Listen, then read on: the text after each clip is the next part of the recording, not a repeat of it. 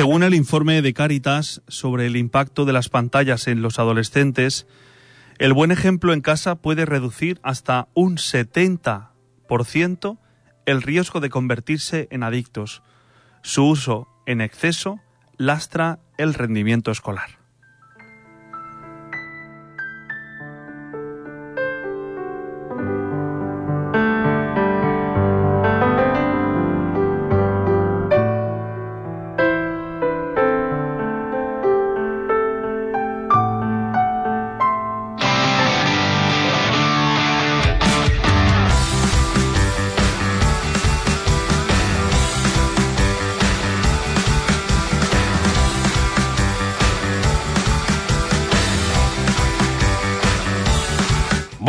Pues eh, como habéis escuchado, un tema interesantísimo el que vamos a hablar eh, hoy con Pedro Payá, que vamos a, en, el, en este espacio vamos a intentar responder algunas eh, preguntas. ¿Afecta el uso de las pantallas en el rendimiento escolar? ¿Qué uso se le da a la tecnología? ¿Cuánto tiempo pasan los adolescentes y jóvenes conectados? ¿Qué edad es la adecuada para comenzar a tener dispositivo móvil los adolescentes y jóvenes? Eh, ese informe de Caritas, Pedro, es demoledor, ¿no? Sí, eh, bueno, eh, eh, dice el informe de febrero de 2022, tan solo hace unos meses, que uno de cada cinco jóvenes está en riesgo de caer en la adicción tecnológica, ¿no? Entonces creo que es preocupante, sobre todo porque en la medida en que afecta al rendimiento escolar, pues creo que es una cuestión para tener en cuenta, ¿no? Nosotros hemos querido preguntar durante esta semana, porque como siempre Iñaki, pues nos, nos gusta también preguntar a ver qué es lo que opina la gente, porque no, no quede solamente nuestra opinión. Tenemos por un lado el informe de Cáritas, tenemos por otro lado eh, las estadísticas de lo que hemos ido preguntando a la gente, incluso de lo que yo he podido preguntar a gente joven de esas edades a la que les afecta esto que estamos hablando, y por otro lado también tenemos nuestra opinión. Entonces, vamos un poco a comentar, eh, si te parece Iñaki, a comenzar comentando qué resultado hemos obtenido de esta encuesta, ¿no? Eh, la pregunta que hacíamos en las redes sociales esta semana yo siempre acostumbro a, que los martes, lunes, martes, intento lanzar una pregunta por las redes para obtener ese resultado, ¿no? Eh, en la encuesta preguntábamos, decíamos, ¿más pantallas, más suspensos? ¿Sí o no? Un 65% eh, ha dicho que sí, que hay, un, hay una unión, hay una conexión entre el uso de las pantallas y los suspensos. Y un 35% ha dicho que no. Incluso alguna persona, bueno, en las respuestas, en los mensajes decían totalmente cierto. Es decir, totalmente cierto que el uso de las pantallas eh, eh, está conectado con la, eh, tiene una relación directa con los suspensos que en clase. Otro dice, depende del consumo. Otro dice, no, no hay relación ni con los suspensos ni con los aprobados. Otra persona nos comenta, ver un vídeo de YouTube no es estudiar ni aprender. Y por último, un comentario que dice, las pantallas pueden ser eh, un buen aliado para el aprendizaje si se usan bien. Entonces, eso es lo que tenemos ahí, ¿no? Yo he estado preguntando también eh, a mis alumnos en clase a ver qué pensaban, ¿no?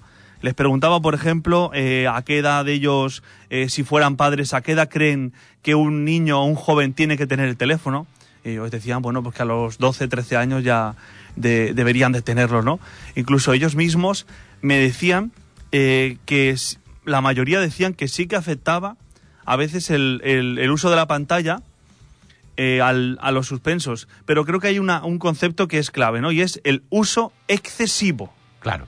Ahí está, ahí donde El tiempo que se le dedica y el uso que se le da, porque efectivamente no es lo mismo utilizar eh, las pantallas para un uso didáctico que para un uso diríamos, eh, de entretenimiento o lúdico, que es donde puede venir el problema, ¿no? Que ese tiempo sea excesivo y que eh, ese adolescente tenga ese enganche que se pueda convertir en una adicción, porque como siempre hemos eh, dicho, ¿qué ocurriría si a ellos, a los jóvenes, a los adolescentes y a nosotros nos quitaran de repente durante tres días nuestro teléfono móvil? Eh, sin tener acceso a WhatsApp, a Facebook, a Instagram, que, ¿cómo reaccionaríamos, no?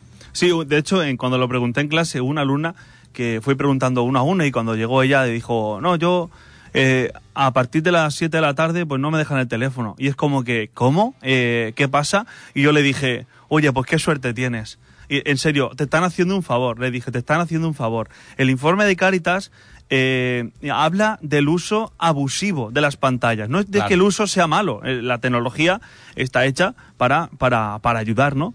Pero el, el uso abusivo dice que el 36% de los jóvenes hace un uso abusivo de las pantallas. Y efe- efectivamente esa dependencia perjudica su rendimiento escolar y también sus relaciones familiares, que esto es algo a tener en cuenta. ¿eh?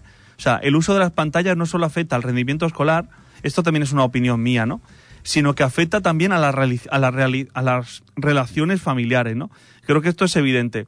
Produce en, en ellos también, pues ese, eh, a veces, mm, ese es rebelarse, el, tienes que cortar, y, entonces hay ciertas actitudes que creo que vienen, se, se vienen, vienen un poco de la consecuencia del uso abusivo. Estamos hablando del uso abusivo. Claro.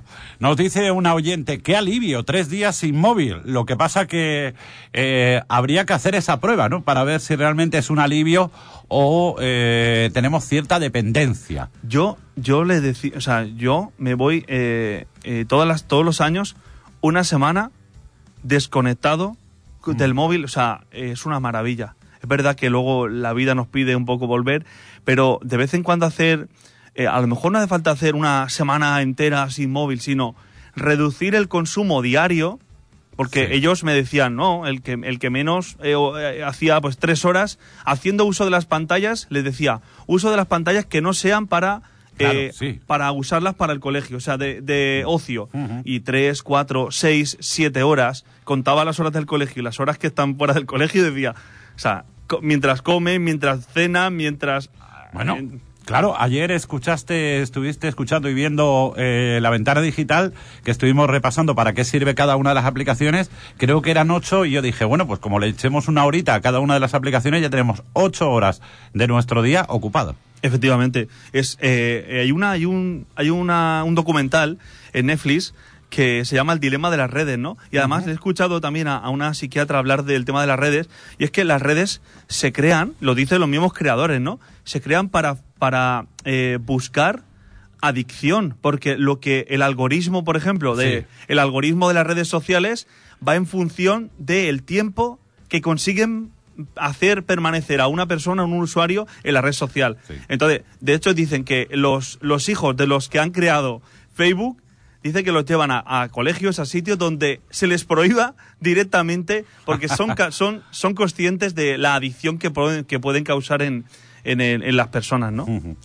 Eh, bueno, ¿cómo has dicho que se llama ese documental? O Se llama El dilema de las redes. el dilema de las redes. El dilema de las redes, está en Ah. Netflix. Ahora eh, voy a tratar de encontrar el avance de ese, de ese documental y lo vamos a lo vamos a escuchar. Bueno, nos traes un documento que es la conversación de un padre preocupado precisamente por esta cuestión con una experta en, en sociología eh, que has encontrado y que puede ser ilustrativo, ¿verdad? Sí, de esa sección de vídeos de Aprendemos Juntos, de BBVA, hay una sección, el, bueno, he cortado solamente una pregunta que le hace que me gustaría compartir con la audiencia para que la escuchemos y la podamos comentar ahora. Pues venga, vamos a escuchar ese momento.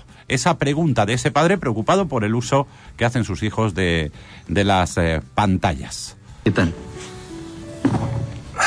Yo soy padre de un niño de, de pequeña edad y quería hacerte algunas preguntas. Todos podemos comprobar cómo los niños se quedan fascinados ante una televisión o, o una tablet. Eh, ¿Tú crees que debemos eh, evitar ese impulso? Bueno, primero hemos de saber que eh, esos dispositivos eh, son altamente adictivos, ¿eh? porque introducen al niño en un círculo de recompensa a través de la producción de la hormona de la dopamina. Lo que ocurre ante la pantalla en esas edades tempranas, en las que aún no se tienen todas esas cualidades desarrolladas como la templanza, la fortaleza, mm, es fascinación, no es atención sostenida. La atención es una actitud de descubrimiento, ¿eh? una actitud de apertura ante la realidad. ¿eh? Eh, es la actitud activa del que formula preguntas, busca respuestas, está a la expectativa de lo que se encuentra, ¿eh? sin ningún filtro ni prejuicios. En cambio, la fascinación es una actitud pasiva, pasiva ante estímulos novedosos, frecuentes intermitentes. Es la actitud de embotamiento, podríamos decir, ¿no? de, de, de, del que está todo el día buscando sensaciones nuevas. La crisis educativa yo creo que es principalmente una crisis de atención.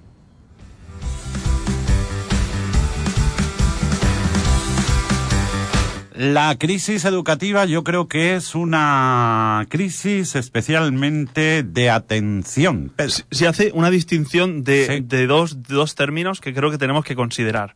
Dice, no es lo mismo la fascinación que la atención. La atención conlleva un descubrimiento, es una escucha activa.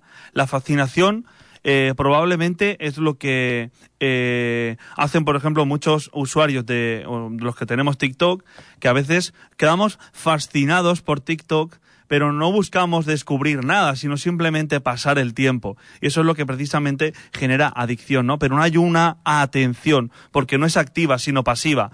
Vas pasando, pero tú no retienes contenido, ¿no? Es, es curioso como dice, y creo que ahí nos deberíamos de detener y hacer un, o sea, hacer pensar sobre eso, es que dice, eh, no deberían detener eh, el uso de la tecnología, debería delimitarse hasta que eh, virtudes como la fortaleza y la templanza estén desarrolladas en el niño. Es que en la encuesta, o sea, en, en el estudio que hace Caritas, dice que eh, la, edad, la edad media para tener un móvil son los 11 años. Uh -huh. Son los 11 años. Desde 11 años, la pregunta es, ¿tienen a los 11 años los niños y las niñas desarrollada la virtud de la fortaleza y la templanza? De ser capaz de decir, esto, mmm, no, esto no, o sea, corto ahora. O, como le decía en clase, bromeamos en clase, que meterte a TikTok es decir, bueno, voy a ver unos minutos, voy a ver unos minutos TikTok. Y cuando miras el reloj han pasado una hora y media. Y no te has dado cuenta, ¿no? Entonces, el quedar, mmm, lo que ella empieza diciendo, esto es una adicción, es decir, las redes sociales han sido creadas para ser adictivas, porque si no, ¿de qué vive Facebook, de qué vive Instagram? Viven de que la gente esté ahí, ¿no? En, en cierta medida, pues, eh, buscan eso, la, la, capacidad. Ya, lo que pasa que también puede ser, como en este caso, didácticas, porque ahora mismo a ti te puede estar siguiendo mucha gente eh, a través de Facebook o Instagram, pero estamos alertando de un problema que en este caso ha detectado eh, Caritas en ese informe. Por cierto, cuando hablamos de pantallas no hablamos solamente de redes sociales, hablamos eh, lógicamente de la televisión, de las series que, sí, los, video, los, videojuegos, los, bueno, los videojuegos, etcétera, etcétera. Todo, todo lo que tenga que ver con una pantalla. Aquí estamos hablando en todo los momento. Los videojuegos son altamente adictivos y, y hasta yo eh, caí en las redes del FIFA. bueno, todos hemos pasado por ahí. Iñaki. Por eso digo eh, de, del FIFA o de y ahora pues creo que hay otros el el, el más conocido es el, el Fortnite, que Fortnite, está, etcétera, está muy etcétera, donde, donde, un adolescente se puede pasar horas sin que se entere, porque a nosotros nos ha pasado caer en las redes del FIFA y ponernos ahí a jugar el campeonato del mundo y hasta que no, y era las 4 de la mañana y estaba jugando el campeonato del mundo, que luego dices, yo, igual me estoy pasando. ¿no? Yo, yo, creo que eh, tenemos que dejar claro, Iñaki, que aquí no estamos diciendo en ningún momento que esto sea malo, ni los no, videojuegos no, son malos. Simplemente estamos hablando, creo que hay que dejar el término ese claro, del uso abusivo del uso abusivo de las pantallas, Correcto. ¿no? Entonces, estamos en, en, en la clave... Lo que de... pasa es que yo te voy a hacer una pregunta. Sí, dime. Eh, tú que eres docente, además de cura. Eh, yo recuerdo eh, que en nuestra época, en la EGB, el patio del recreo pues se convertía en un patio para jugar. Es verdad que había una gran diferencia en aquella época, no sé si seguirá existiendo. Los niños jugábamos al fútbol y las niñas pues a otras eh, cosas eh, diferentes, ¿no? No sé si eso habrá cambiado, ¿no? Pero mmm, lo digo por lo siguiente, eh, tú recordarás, eh, aunque eres mucho más joven que yo, recordarás, eh, bueno, pues los cromos, ¿no? Los cromos que se siguen... De Panini. De Panini, que se siguen eh, eh, vendiendo.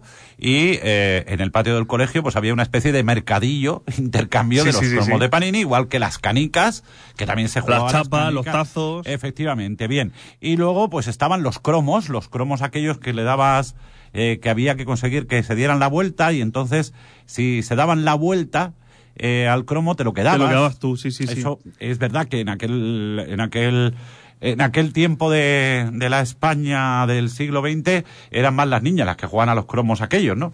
Bueno, lo digo porque en aquella época, el que no tenía cromos de Panini, o el que no tenía canicas, o el que no tenía... Eh, tazos, los tazos también. Los tazos o cualquier otra cosa, de alguna forma se sentía desplazado. ¿Qué ocurre, qué estará ocurriendo, creo yo, y tú lo vas a saber mejor?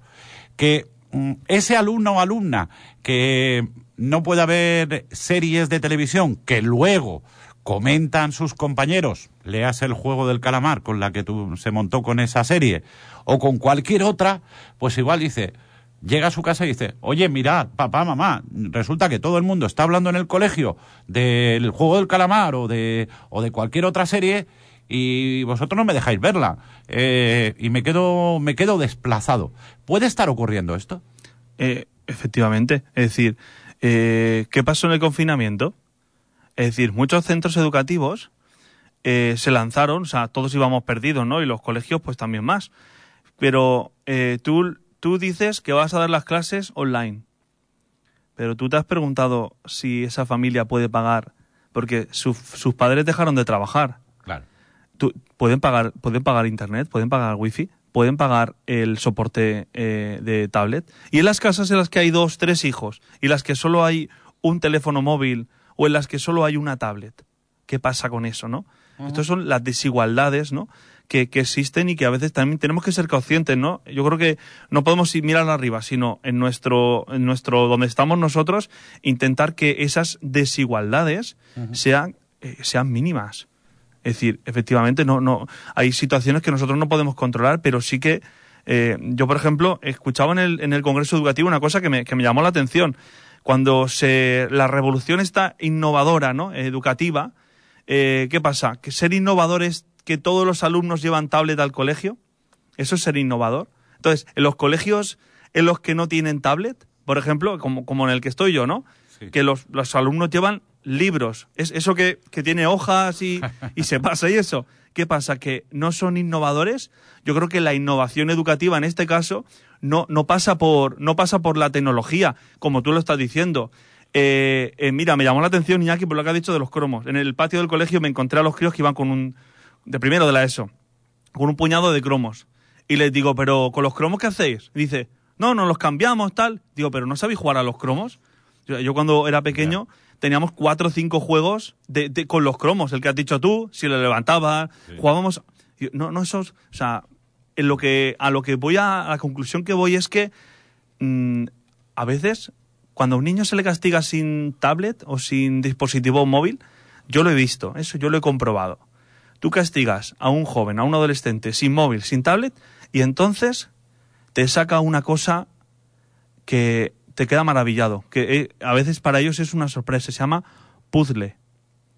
Un puzzle, ¿sabéis lo que es un puzzle? Bueno, pues eh, eh, cuando, cuando pasan semanas castigados por eso, por ejemplo, sacan lo que los niños son, que es la creatividad propia del niño. Empiezan a construir aviones, o empiezan a construir pistolas, o empiezan a construir... Y entonces es cuando brota la creatividad. Entonces lo que yo creo que un poco lo que pretendemos en este, este día, este programa, es controlar el uso abusivo. Porque además hemos dicho que, que perjudicaba el rendimiento escolar, pero es que yo también pienso que perjudica las relaciones familiares. Es decir, quita o sea, la actividad, compartir con ellos el tiempo, las aficiones, eh, el, todo el uso, todo el tiempo que se lleva el dispositivo móvil se lo está quitando a la convivencia familiar, ¿no? Entonces creo que eso también hay que tener en cuenta. Y también eh, como, como solución, posible solución, quizá pues pensar los padres y las madres en eso tienen una responsabilidad importante. Y yo también, aunque no tengo hijos, ¿no? Pero yo también tengo una responsabilidad importante. ¿A qué dedico mi tiempo? ¿Es a la pantalla o es a estar con la gente? Entonces, muchas veces eh, creo que la solución también pasa por ahí. Además, es un tema interesante porque estamos, claro, estamos en un ciclo histórico de lluvia que estarán aprovechando muchos adolescentes para decir a, a su padre y a su madre cuando le dicen, déjate ya la Play o, la, o el YouTube o tal, el déjate el telefonito, eh, le dirán, pero, pero ¿dónde voy a ir con la que está cayendo? ¿no? Y es, es un poco una excusa que estarán usando para, para durante estos días abusar quizás de ello. Pero es que se tienen que aburrir. Yo, yo, en mi opinión, ¿eh? desde mi punto de vista, los niños se tienen que aburrir. Cuando un niño se aburre, eh, eh, saca de él en ese momento lo que he dicho, el espíritu creativo el espíritu creativo. Por eso en mi opinión, desde mi punto de vista, habría que, limitar eh, el horario del de, uso de pantallas. Muchos padres lo hacen, ¿eh? este tema ya lo abordamos en su día con Teresa Jiménez de Miguel, con la psicóloga, y ahora mismo me escribe una madre que dice, en mi casa de lunes a jueves no hay dispositivos. Mi hija se pone a leer. Eso es una maravilla. Es que eso es lo que, lo que pienso que tenemos que avanzar. Y, y que estemos hablando de esto no quiere decir que todas las familias sean así, ¿no? Hay un porcentaje alto, pero también, como te decía el otro día, esta alumna que me decía, no, no, mis padres, eh, eh, de lunes a viernes, yo el dispositivo móvil no lo tengo. Es que como cualquier adicción puede producir una desconexión social, puede producir que ese niño, esa niña, ese adolescente deje de salir a, a jugar eh, con sus amigos, a dar un paseo por la glorieta, a hacer alguna actividad deportiva, náutica, porque que ese, ese, es, ese es el límite. Quizás tendríamos que haber invitado hoy a Teresa también, porque quizás ahí está un poco el límite, ¿no? Cuando tú dejas de hacer algo que es natural por quedarte en casa eh, jugando al videojuego o viendo eh, 16 capítulos de una serie de golpe, ¿no? Cuando le dices no a tus amigos, no, mira, hoy no, no, no, que no salgo, que me quedo en casa. Eh, y al día siguiente, no, no, hoy tampoco, hoy también me quedo en casa. Pero si nos vamos a dar una vuelta a la glorieta y a comernos eh, una hamburguesa, no, no, no, no, que no, que no puedo ir. Ese, ahí es donde está el problema, en esas microcuevas que cada eh, adolescente se hace en su casa. Sí, bueno, ahí tiene, tiene, hay un concepto que yo he escuchado, ese tipo de personas que viven en su casa, le llaman los niños rata. ¿eh? Entonces, eh, fíjate, estamos hablando del uso de las pantallas, pero eh, un, uso, un uso correcto de la pantalla, por hablar en positivo, ver una película en familia, no, no estar viendo una película en familia y, y, yo estar con el teléfono móvil, no. Ver una película en familia o ver una serie en familia, eso también es bueno, ¿no? Sí. Eso también pasa muchas veces en los matrimonios. Estamos viendo juntos la serie de no sé qué. Sí. Bueno, pues, oye, ven que si no, no puedo seguir viendo el capítulo. en ese sentido, por ejemplo, la pantalla, pues nos ayuda también a tener, a vivir momentos de familia. Pero claro, también, Pedro, hay que dar ejemplo. Es decir, nosotros mismos, eh, las familias también tienen que dar ejemplo y que no vea el niño o la niña que sus padres están viendo una película o una serie y están ahí pendientes del WhatsApp, del Instagram, porque eh, son esponjas y lo van a, y lo van a, y, y, lo van a copiar. Eso es, eso vamos, eso, eso es tal cual. Eso... Volviendo al, al, al ámbito educativo, eh, este informe de, de Caritas eh, concluye, ¿no? Que lógicamente el rendimiento escolar se ve afectado. Efectivamente, se ve afectado porque eh, no, por, no solamente porque les quite tiempo de estudio, que lo quita, sino porque eh, crea en ellos eh, que van perdiendo la capacidad de atención de atención. Son fascinados por cosas, pero no atienden y eso hace que la atención en clase se disminuya porque están acostumbrados a otro tipo de contenidos. Entonces pierde un poco la capacidad de descubrimiento, esa escucha activa. Yo creo que muchos problemas de los que tenemos con nuestros alumnos en la atención en clase, quizá habría que ver si se debe al uso excesivo, abusivo de las pantallas, porque luego la capacidad de atención eh, mmm, creo que incluso en las conversaciones personales, una persona que abusa demasiado de la tecnología, uh -huh. después yo creo que eso le podríamos preguntar a la psicóloga que sabrá más que nosotros, pero yo creo que reduce la capacidad de atención. No, no, totalmente, ¿no? Es que yo creo que, que cualquier persona que tenga habitualmente contacto eh, con redes sociales, eh, con pantallas, sabe perfectamente que su atención se reduce porque eh, cuántas veces eh, voy a poner un ejemplo práctico. ¿Cuántas veces hemos tenido que rebobinar, ahora que es eh, fácil, sobre todo en las plataformas, eh, echar para atrás, que se dice, una secuencia de una película porque no nos hemos enterado, porque en ese momento nos ha sonado un WhatsApp, porque en ese momento estábamos viendo algo en Instagram o porque nuestra mente estaba pensando en otra cosa, ¿no? Y hemos dicho, voy a echar para atrás que no me entera lo que han dicho. Sí, yo creo que esto tenemos... Eso es un estamos, ejemplo claro de falta de atención. Efectivamente, y estamos hablando tú y yo, pero, mm, o sea, estamos hablando a la gente que nos está escuchando, pero esto, como decíamos ya en otro tema hace unas semanas, pues tenemos que empezar por, por cambiar tú y yo también en esto, porque yo también eh, reconozco que, que quizá también soy de los que tiene que pensar el uso que da la tecnología, ¿no? Y para, para, para eh, aumentar mi capacidad de atención, ¿no? Entonces, esto no es que vengamos aquí, Pedro Iñaki, a, decir a la gente cómo tiene que ser, ¿no? No, no, no. No, yo creo que es comentar, pues, cierta... No, no, es, yo creo que es interesantísimo porque creo que eh, a alguien le puede hacer reflexionar y evidentemente, eh, pues, eh, hacer, diríamos, una asamblea, como dice Teresa, hacer una asamblea eh, familiar y decir, oye, tenemos un problema con el uso de los móviles. Nosotros, los primeros, eh, culpabilizándose también los padres y madres, pero vamos a tratar de solucionarlo. Oye, ¿qué os parece si establecemos unos tiempos, una tal y cual, y, y, las películas las vemos juntos? Es decir, cada familia, lógicamente, tiene la elección de organizarse como quiera. Pedro, hay una pregunta que he dejado para el final que me parece muy importante porque yo desconocía que Cáritas eh, realizaba este tipo de, de informes. Yo pensaba que eh, quizás todos tenemos la, la, imagen de que Caritas es una asociación que directamente ayuda eh, con productos de primera necesidad a las familias más desfavorecidas. Sin embargo, eh, este informe de Caritas sobre el impacto de las pantallas en los adolescentes y otros informes sobre la pobreza, etcétera, etcétera, eh, suelen ser habituales al cabo del año. Caritas no solamente es esa mm, eh, ONG ligada a la Iglesia Católica que ayuda con alimentos, ¿no? no con... la, la, el objetivo principal de Caritas es la promoción de la persona. Eh, por, el, por poner un ejemplo, no te doy un euro, te busco trabajo. No, no solo te doy comida, te doy comida, te doy comida mientras te busco trabajo y mientras te dejo, o sea, te doy la posibilidad de que eh, te dignifiques trabajando, ¿no? Porque no es lo mismo eh, a una persona que, que, que, lo que lo que tiene lo gana por sí misma, ¿no? sino que, que todo se lo, se lo regalan, ¿no? Entonces creo que es bueno que Caritas sobre todo se dedica a promocionar a la persona y promocionar uh -huh. es darle los recursos para que ella por sí misma se pueda valer. Si no, pues es un, no sé, es, no es solamente dar dinero o dar comida, eh, no es solamente eso. Si, si cambiamos el, lo externo y el interior sigue igual, tenemos que hablar de la realización personal de las personas, ¿no? Eh, valga la redundancia. Entonces, eso, sobre todo Caritas, pues se centra en esos, esos tipos de estudios precisamente por eso, porque analiza esas ciertas situaciones, esas situaciones.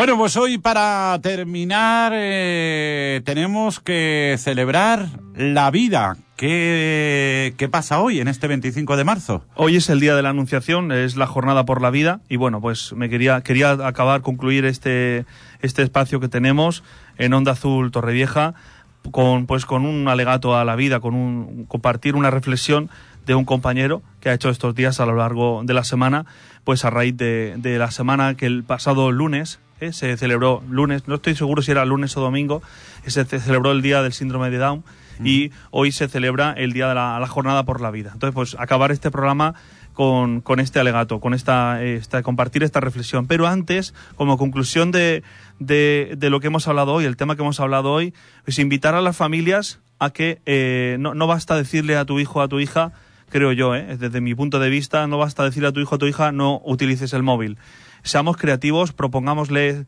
actividades en familia, al aire libre, en entornos naturales, porque no basta solamente no uses esto, sino démosle también la posibilidad de hacer otras cosas en familia. Así que que esto sirva para potenciar el núcleo familiar. Y ahora sí, pues si te parece.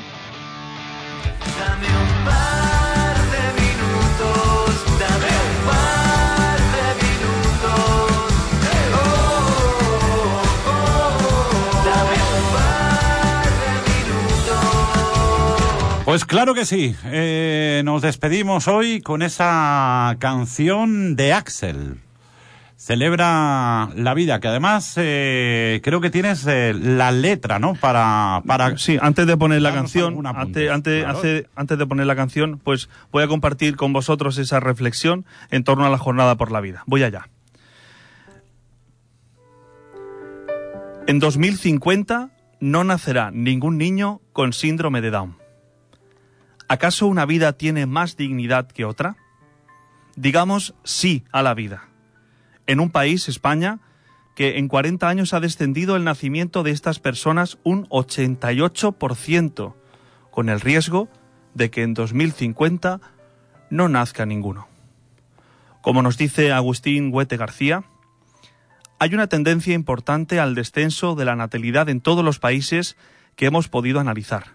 El caso de España llama especialmente la atención, pues en ningún lugar del mundo en los que hemos encontrado documentación ha habido un descenso tan grande de la tasa de natalidad de las personas con síndrome de Down. Celebra la vida. No sé si soñaba, no sé si dormía, y la voz de un ángel dijo que te diga, celebra la vida.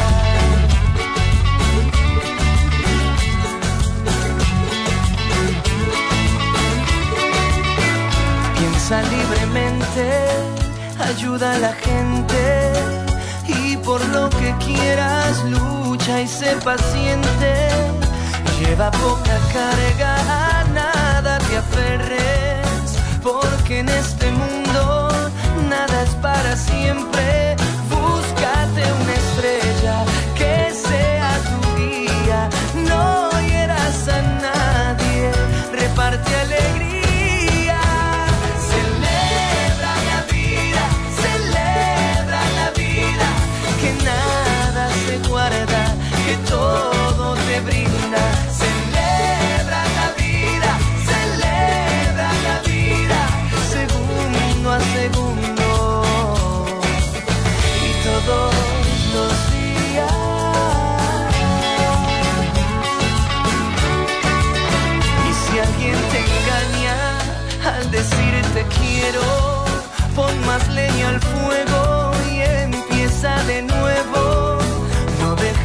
Caigan tus sueños al suelo, que mientras más amas, más cerca está